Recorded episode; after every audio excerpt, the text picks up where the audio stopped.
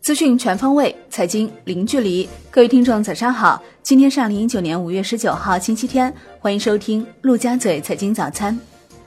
宏观方面，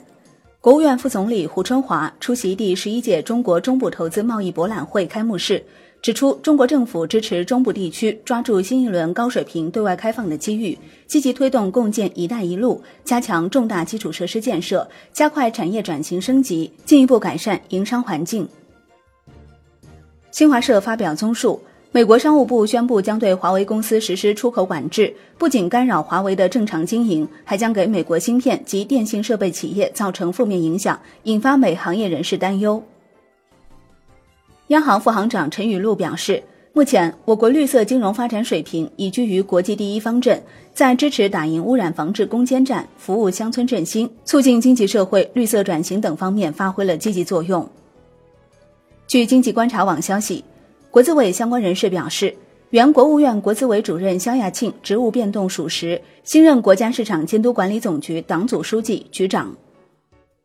财政部拨付中央专项扶贫资金三百五十一点一七亿元，加上二零一八年十月提前下达的九百零九点七八亿元。二零一九年中央财政补助地方专项扶贫资金一千二百六十点九五亿元已全部下达，比二零一八年同口径增加两百亿元，增长百分之十八点八五，连续四年保持每年两百亿元增量。国内股市方面，中国证券业协会二季度首席经济学家例会在京召开，监管部门相关人士表示，科创板是当前资本市场的重要工作，推出后或许不会一下子做到非常完美。欢迎业界积极建言献策。接近康德新人士称，康德新2016年期和2017年期员工持股计划并没有按照当初承诺的时间结算本息，而在2018年8月后离职的员工也无法退回本金。洋河5月21号将在全国范围内大幅度提高经销商向终端供货指导价，最高上涨幅度超过百分之二十。金融方面。北京副市长殷勇表示，正继续深化绿色金融改革，推动绿色信贷政策、标准、产品的创新，拓宽绿色项目的直接融资渠道，推动一批科技创新能力较强的绿色小微企业登陆科创板。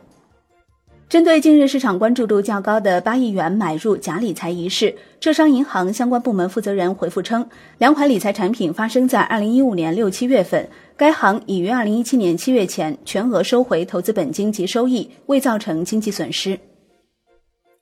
楼市方面。住建部在对六个城市进行预警提示的基础上，又对近三个月新建商品住宅、二手住宅价格指数累计涨幅较大的佛山、苏州、大连、南宁四个城市进行了预警提示。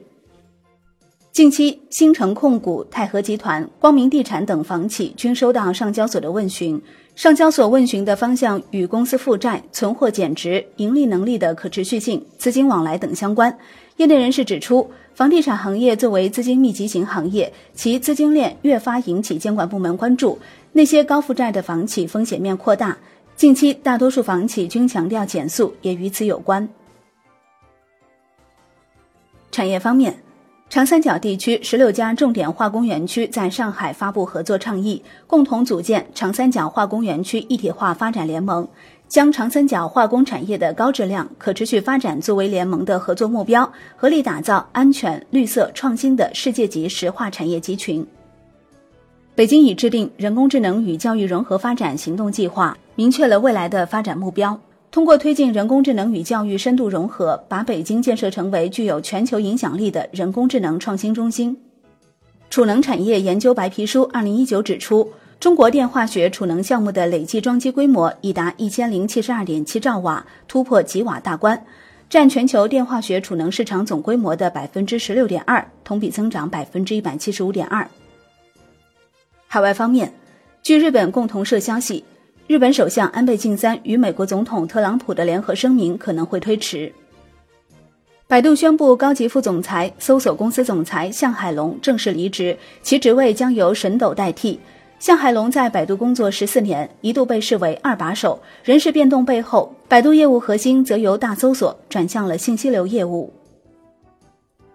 国际股市方面，蔚来汽车能源副总裁沈飞在蔚来 App 上发布关于加强充电安全的临时措施一文，表示事故车辆在插枪状态下停放四天，充满电后系统多次自动复充，使电池长期保持满电状态。对于处于联网状态的专属桩和车辆，未来将临时采取措施，将充电量限制在百分之九十。日本上市企业二零一八财年净利润同比减少百分之七点三，至约三十三点五万亿日元，约合人民币二点一万亿元。这是三年来首次利润下滑，为二零一二年十二月第二届安倍政府上台以来的最大跌幅。日本共同社认为，经济也有可能已经进入衰退期，日本经济正迎来关键时刻。商品方面，农业农村部消息。贵州省贵阳市乌当区一屠宰场的外省调入生猪排查出非洲猪瘟疫情。据初步调查，该批生猪由货主从外省非法调入。债券方面，发改委、财政部近日联合下发《关于完善市场约束机制，严格防范外债风险和地方债务风险的通知》。